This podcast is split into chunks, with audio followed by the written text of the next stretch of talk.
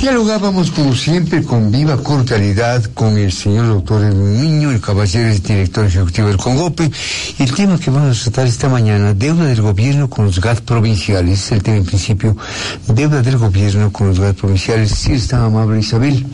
La Comisión Ejecutiva del Consorcio de Gobiernos Provinciales del Ecuador, Congope, firmó un convenio con el ministro de Economía y Finanzas, Richard Martínez, y otros funcionarios gubernamentales para el pago de los recursos que el régimen debe a los gobiernos autónomos provinciales nos da los detalles del director ejecutivo del Congope. nuevamente, doctor Niño, bienvenido al programa. Comencemos.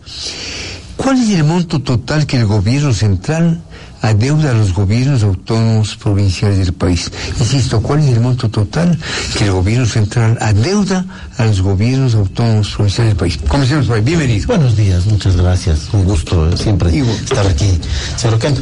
Eh, la deuda total está en los 211 millones, cerrándole números concretos. 211 millones. 211 millones.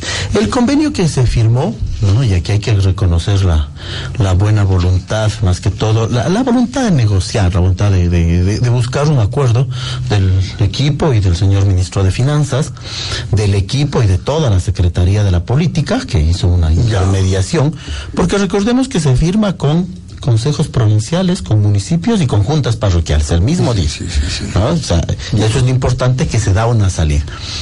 Yo, yo le decía que ojalá la vez anterior que usted tuvo la amabilidad de invitarme, le decía que ojalá sus palabras sean sabias y que ojalá nos, nos podamos poner de acuerdo. Y usted y yo estamos formados en derecho, pero como no creo que lo ejercemos mucho, pero nos sirve como una como un Desde pilar, sabemos que un mal acuerdo es mucho mejor que un buen pleito. ¿No? De acuerdo, sí, Entonces hicimos el convenio con mucha buena voluntad de las partes.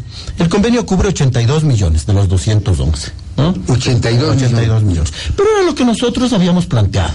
Es decir, un plan de pagos. Es decir, una parte en efectivo para poder comenzar las obras e iniciar. Entendemos, se vuelve reiterativo porque varias veces se lo he dicho a usted aquí, entendemos la situación económica del país entendemos que hay que apoyar, hay que juntar el hombro. Entonces este acuerdo nos no, es, no es lo mejor, no es lo óptimo, pero era lo que habíamos planteado. alivia. Por supuesto. Con un 15% de entrega desde la semana que viene en efectivo, ¿usted qué hace con el 15%? Como son obras, por ejemplo, de riego, que son canales de riego pequeños, que son donde en las zonas ultra rurales, ¿no? Usted le contrata al arquitecto, le contrata a la, empresa que vaya a hacer, ya le da el anticipo del 15%, que está en efectivo, y de ahí le hace un plan de pagos que van a venir cada dos meses, cada tres meses. Es que le decía, el problema no es que nos den todo en efectivo, y el, señor ministro entendió así rapidísimo. En una reunión que tuvimos con el señor secretario de la política también, nos entendió de una, dijo ya, ¿cuánto? Nosotros le pedíamos realmente el 20% para poder dar un mayor anticipo, pero Vean lo que tengamos. Lo importante es iniciar las obras. Iniciada la obra, que se vaya cumpliendo el plan de pagos, nosotros sin ningún problema. Hay provincias, por ejemplo, y aquí sí quiero pedirle, y le he pedido yo abusando al señor ministro de Finanzas, ¿no? Pero hay que reconocer dos temas con la provincia de Esmeraldas. A la provincia de Esmeraldas es una deuda de casi cuatro millones de dólares que le he pedido que a ellos sí se les dé todo en efectivo. Es una provincia con especiales connotaciones, con especiales la connotaciones. de la frontera le da a que esa obra que hace la prefectura no es pues en la ciudad de Esmeraldas, no es en Atacán, donde vamos los quiteños, ¿no? Es en San Lorenzo, es intentar acercarse a, los, a los poblados, ¿no? Entonces, estos cuatro millones, tres millones ochocientos, algo así es, le he pedido que por favor se lo cancelen en efectivo. El señor ministro está estudiando, porque hay que entender. Pero además hay una cosa adicional. La marginación que sufrió la prefectura de Esmeraldas, sobre todo su prefecta en el gobierno anterior, y por, más ideológicas, por razones. Detrás de eso estaba el MPD, tan mal visto por el gobierno anterior. Entonces, le, le marginaba. Le cuento un problema. La prefectura invirtió 11 millones de dólares en reconstrucción. Porque Esmeraldas no se afectó Muisne Chamanga que se afectó es una parte de donde, donde el gobierno central entró con la reconstrucción, pero muchas zonas rurales de la provincia de Esmeraldas, inclusive hasta la zona este, que, que vendría hasta la zona oriental, Quimindé, estas, pero en la ruralidad la prefectura tuvo que reconstruir vías, ¿no? reconstruir viviendas, y sobre los 11 millones de dólares. Eso es importantísimo que se les reconozca, ¿no? Que a la que a la prefectura de Esmeraldas, igual que al resto de prefecturas, se les reconozca y se les dé la cobertura que se necesita. Entonces, dos favores con, con Esmeraldas, dos pedidos y dos exigencias, los tres, los tres verbos de utilizo, ¿no? Es que estos cuatro millones sean en efectivo, cual el señor ministro, le reitero, ha planteado que lo va a estudiar, y el reconocimiento de esa deuda. Yo quiero aquí reconocer una- una- un- a su equipo de trabajo del Ministerio de Finanzas, ¿no? Que podemos tener diferencias ideológicas, pero, pero reconocer. Hay un reconocimiento en estos 82 millones de una deuda a ocho provincias del 2016. Del 2018. Claro que por problemas, por tramitología, cosa, entre ¿y esos se paga con intereses? No, no nos pagan intereses. si no, sí le dejaría que se demoren un poco más. Bueno, estamos dialogando con el doctor Edwin Niño, director ejecutivo del Congope, solamente para enriquecer el diálogo, Edwin.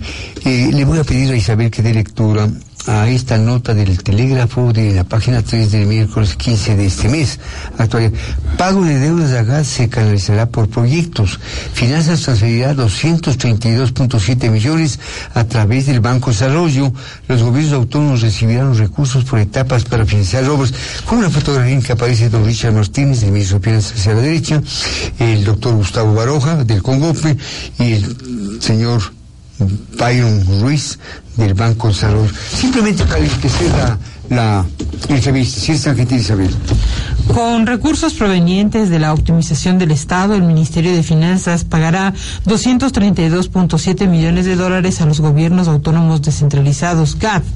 El monto corresponde a valores pendientes de 2016 y 2017 por concepto de devolución del impuesto al valor agregado IVA y competencias de riesgo de riego y drenaje, perdón.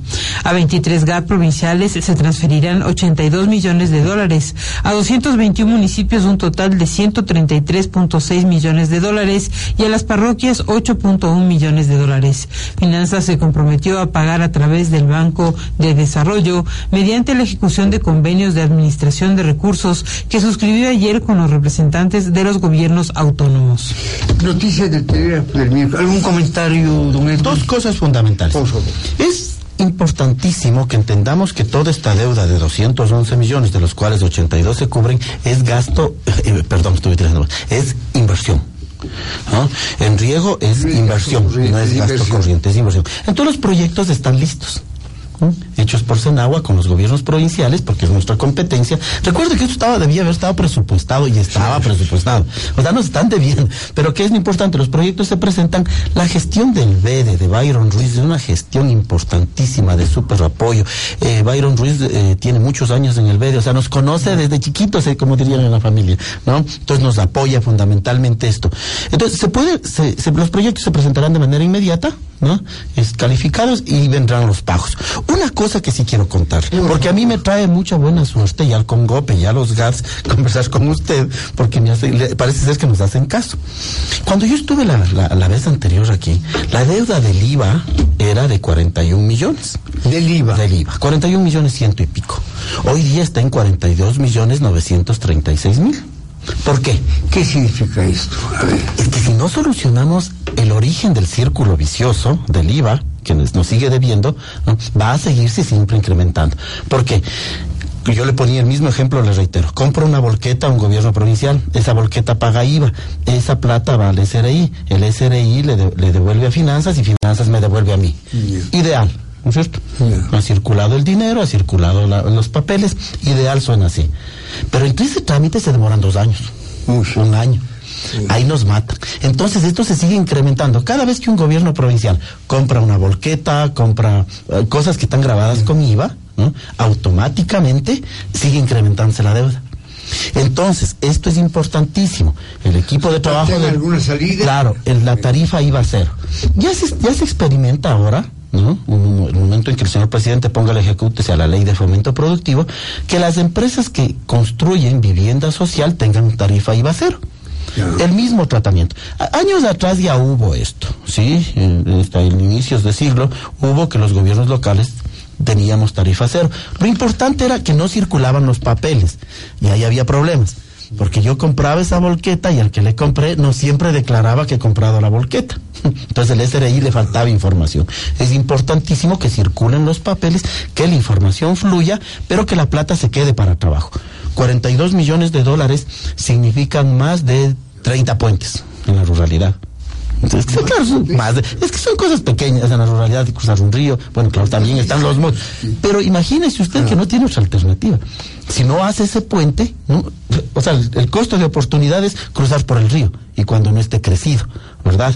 Entonces, estos problemas, la magnitud de la inversión en la ruralidad es alta, pero el beneficio que genera, ¿no? en números absolutos, eh, nadie lo haría, ¿no? Pero el número de personas que ayuda y la calidad de ayuda que es y de desarrollo que se genera es, discúlpeme el término muy quiteño, es brutal, o sea, es, es inconmensurable. Los de los gobiernos provinciales están limpiando la vía, aperturando, manejando el tractor, ¿no? Se los considera gasto corriente, no gasto de inversión. Entonces, por eso lo hablamos nosotros de inversiones. Ese debería ir al costo. Por supuesto. Claro. ¿Por qué la contabilidad privada?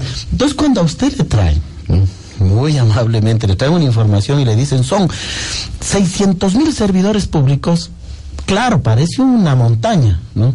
Vaya sacando policías, militares, médicos, enfermeras, profesores. Ahora, vaya al MAG y a donde nosotros, y saque los ingenieros agrónomos, ¿no es cierto? Los ingenieros veterinarios que prestan servicio en la ruralidad, ¿no?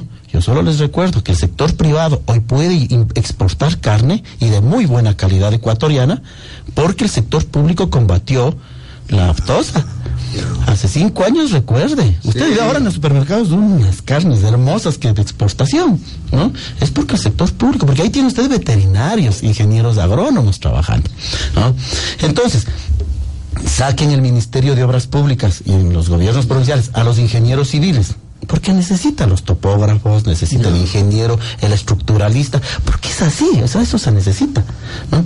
¿Cuánto le queda en el sector nuestro de gasto corriente? No llega. La ley nos autoriza hasta un 30% de gasto corriente, ¿no? pero incluidos estos ingenieros, no pasa del 10%, menos. ¿no? Y yo le cuento, soy doctor en administración pública, la forma de organización. Si usted tiene cinco ingenieros en staff, ¿no? Si usted le hace que el ingeniero las ocho horas, dos horas se pase haciendo el informe, presentando la solicitud de, de, de, salida, buscándole al conductor para que le lleve, ¿no es cierto? Acá en Anegalito, donde es... No, usted tiene que poner una persona de apoyo ahí que sea una secretaria, un asistente, yeah. que al ingeniero le ayude a hacer y él se dedique las ocho horas a trazar el plano, a hacer la supervisión de la vía, el análisis de suelos. Si ¿Sí, ¿Sí se da cuenta cómo sí, va estructurando sí, y hay gente que es necesaria. Entonces la secretaria es necesaria para que haga los informes que le pide el jefe, las evaluaciones, ¿no? Entonces, vamos generando así nosotros un espacio. Por eso hay que coger con pinzas esto, sí, ¿eh? el exceso de personas. No le voy a decir que no hay instituciones que no había. ¿No? Había una institución que nos llamaba a abrazar árboles, ¿no es cierto? Entonces, yeah. con una muy buena persona, el director de esa institución era una muy buena persona, Freddy Ehlers, ¿no? Pero ya, podía, eso, eso no creo que el país se ha caído el momento en que se eliminó esa, esa secretaría, ¿no? Pero hay que tomar con pinzas, no me voy al análisis macroeconómico de lo que es dejarle a una persona sin trabajo, a una familia, ¿no? Me voy al análisis de necesidad. Fíjese usted, don Diego, nosotros tenemos la competencia de ambiente, de control ambiental. Tenemos que controlar las, discúlpeme el término eh, vulgar, bombas de gasolina, las estaciones sí, de servicio, pero se entiende mejor como bomba de gasolina, ¿no? Y, las, y los sitios donde están las antenas de, de celulares, de transmisión de radios. ¿no? no tenemos el personal no tenemos, porque no es que eso le genera un lucro ya, importante, ya, ya, ¿no? Entonces le hemos pedido al gobierno, al Ministerio del Ambiente, por ejemplo, en la ciudad de Loja, en la provincia de Loja, ¿no? no los despida, pásenos a nosotros, porque además es personal técnico calificado, ¿no? Es gente que sabe de lo que va a tratar, de hacer esos informes y de controlar, que es un problema, ¿no? Donde el, el funcionamiento de las estaciones de servicio de gasolina. Entonces lo importante es ir reubicando hay sitios donde hace falta. Muy bien. ¿no? O sea, obreros para trabajar el tema de la ruralidad es importantísimo que hace muchísima falta en los gobiernos locales. Le pasa lo mismo a los municipios, ¿no? Le pasa lo mismo a las juntas parroquiales. Todo escucho, escucho atentamente su explicación, son temas interesantes. Ahora le pregunto, ¿en qué rubros se desglosa la deuda del gobierno con los gobiernos autónomos provinciales. ¿En qué rubro se desglosa? Lo de IVA, que ya, ya, ya. lo habíamos explicado, en riego y drenaje, ¿no? que se cubriría hasta el 2017. Eh, estamos discutiendo porque ya estamos, ya estamos, más pasada la mitad del año 2018, los proyectos están presentados. ¿sí? Los proyectos del 2018 están presentados y aprobados por Senagua. Esto hay que buscar una forma de financiamiento, ¿no? El dragado, porque recuerde que hay que entenderle al país. El riego funciona en la sierra. En la sierra hace falta riego, pero en la costa es necesario sacar el agua que hay en exceso. Entonces se llama un sistema de dragados, ¿no? Entonces el mismo. En dragado aproximadamente 10 millones, ¿no? Y 116 millones que son las acciones de las empresas eléctricas. Eso la ley anterior determinó que se nos que se nos quite esas acciones, que se nos compre forzosamente, ¿no? Entonces, porque se planteó de que solo lo tenga centralizado SELEC. ¿No? Ya. Nosotros lo hemos planteado, yo lo planteé personalmente, el mismo señor eh, viceministro, ¿no? Ver una forma de vender esas acciones en mercado sin llegar a privatizaciones, de utilizarles como, como un documento para, para adquirir eh, deuda que tú lo vas pagando con los intereses que generen. O sea, buscar mecanismos derivados financieros, que es lo que se utiliza, que es lo que estamos pidiendo, ¿no? Que se nos dé un poco más de espacio para poder utilizar estos derivados. Pero en definitiva, eh, lo importante, yo reiterarles el agradecimiento a la Secretaría de la Política, al Ministerio de, de Finanzas, ¿no? Porque al final del día estamos en un proceso de salida. Una buena relación, hay apertura, ¿no? Eh, estamos dialogando con el doctor Edwin Niño, director ejecutivo del Congope. Don Edwin, para que todo igualmente quede perfectamente claro, usted ha dado una explicación reciente, pero necesitamos eh, sobre el convenio que se ha firmado con el Ministerio de Finanzas y otras instancias gubernamentales para la cancelación de la deuda. Aquí es aquí el que entra a, operar este proceso es el Banco de Desarrollo, que es el banco de los gobiernos locales. ¿no? sensibilidad, apertura. Una, una administración sumamente comprometida con el desarrollo local, con los GATS, que nos entienden, nos conocen la actual gerencia. ¿no? Entonces, lo importante es que con ellos estamos trabajando, hemos presentado los proyectos y están saliendo, van a salir. Este es el segundo, ¿no? Porque firmamos anteriormente ya el FINGAD 1, que se llama. Usted sabe que les encanta sílabas complejas, FINGAD 1, y ahora este es el FINGAD 2. Entonces está en ejecución el FINGAD 1, ahí hay unos pequeños retrasos, pero bueno, estamos saliendo, de, lo importante es que estamos saliendo. Entonces el BEDE está con una muy buena actitud, tanto a nivel nacional como a nivel de cada una de las regiones. Pues aquí el papel del Banco Central es importantísimo. Es fundamental para desarrollarnos. imagínese usted que nosotros logramos conseguir un crédito del BID, el Congope como tal, por 100 millones, 98 millones de dólares, de los cuales 94 opera por medio del BEDE, para financiamiento de vías. Con ese se ha podido hacer por primera vez, le dieron a Congope 4 millones, por primera vez el país tiene, todavía no lo puedo lanzar públicamente, o sea, ya están, ¿no? Pero así con acto y ceremonia, ¿no? Porque quisiera que esté el presidente de la República en eso, por primera vez tenemos los inventarios viales, es decir, ¿cuánto, ¿cuántos kilómetros tenemos de vía cada provincia? Por darle un dato general. Ah, sobre esto no hay, digamos. No, no había. Había las del Emetov, o sea, las centrales de la Quito Ibarra y Quito Bombato. ¿Cómo se explica este vacío? que así, así funcionaba el país. En todas las ruralidades les doy un dato. Tenemos 68 mil kilómetros de lineales que cubrir las territorios. 68 mil. ¿Sabe cuánto eso es en plata para mejorarlo? 11 mil 800 millones de dólares. Eso no lo podemos pedir a un gobierno. Un gobierno no nos puede dar eso. Eso hay que generar una política pública como país, como compromiso para cubrirlo 10, 15, 20 años. En ese marco, el aporte del BID, el aporte del BEDE, con Congope, que, que por primera vez se pudo hacer, estamos trabajando. Estamos entrando con un tema de tecnologías e, investigación. Se hicieron varias pruebas en distintos tipos de clima para utilizar nuevas técnicas de pavimento. En frío, mojado. Hay una mezcla, discúlpeme la ignorancia, pero para hacerle coloquial el tema, hay una mezcla que se lo hace como una especie de miel de abeja. Los israelitas, ¿no? que son fantásticos en se lo hace como una especie de melaza de miel de abeja.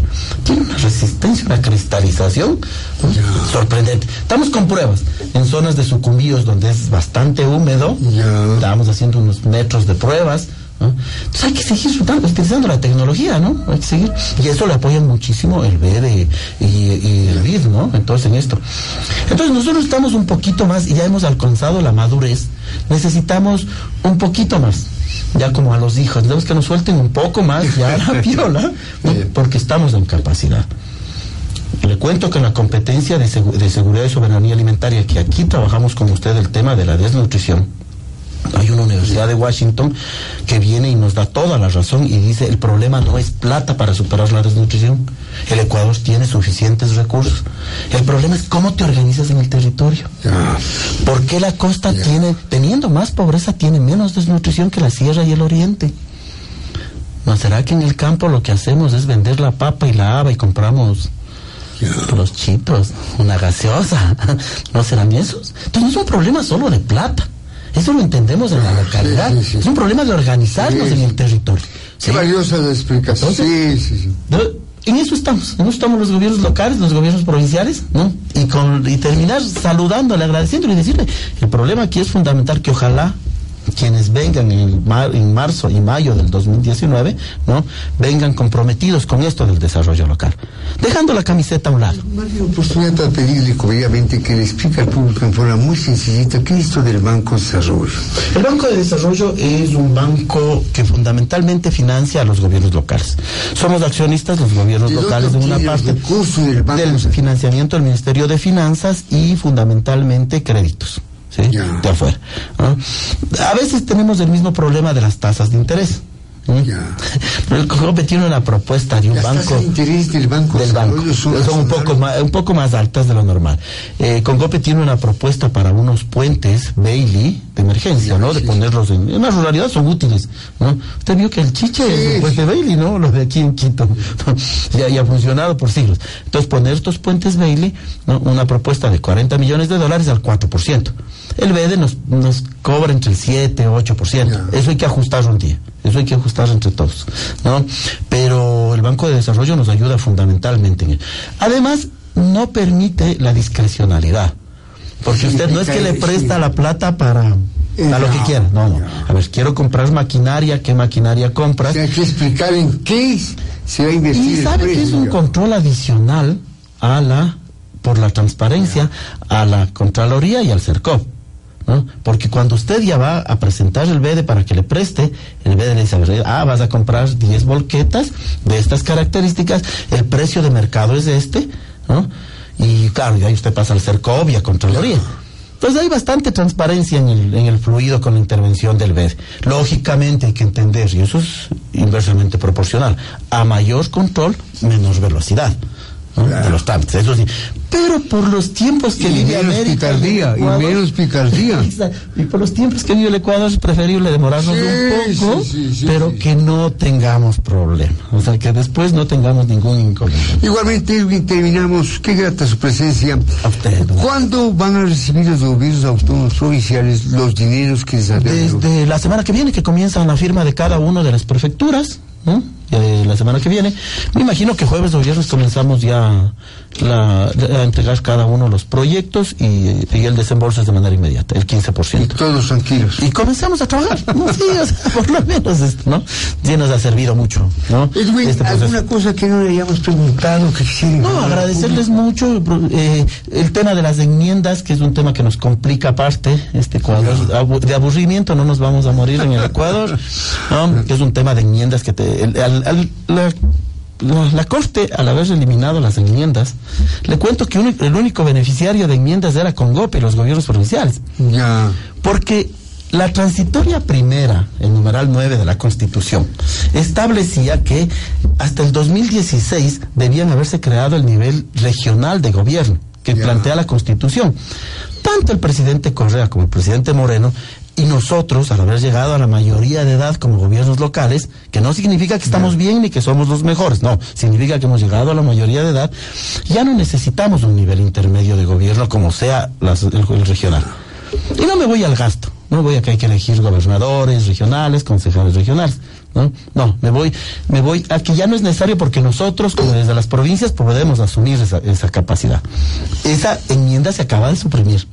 Entonces habría que elegir gobernadores en marzo.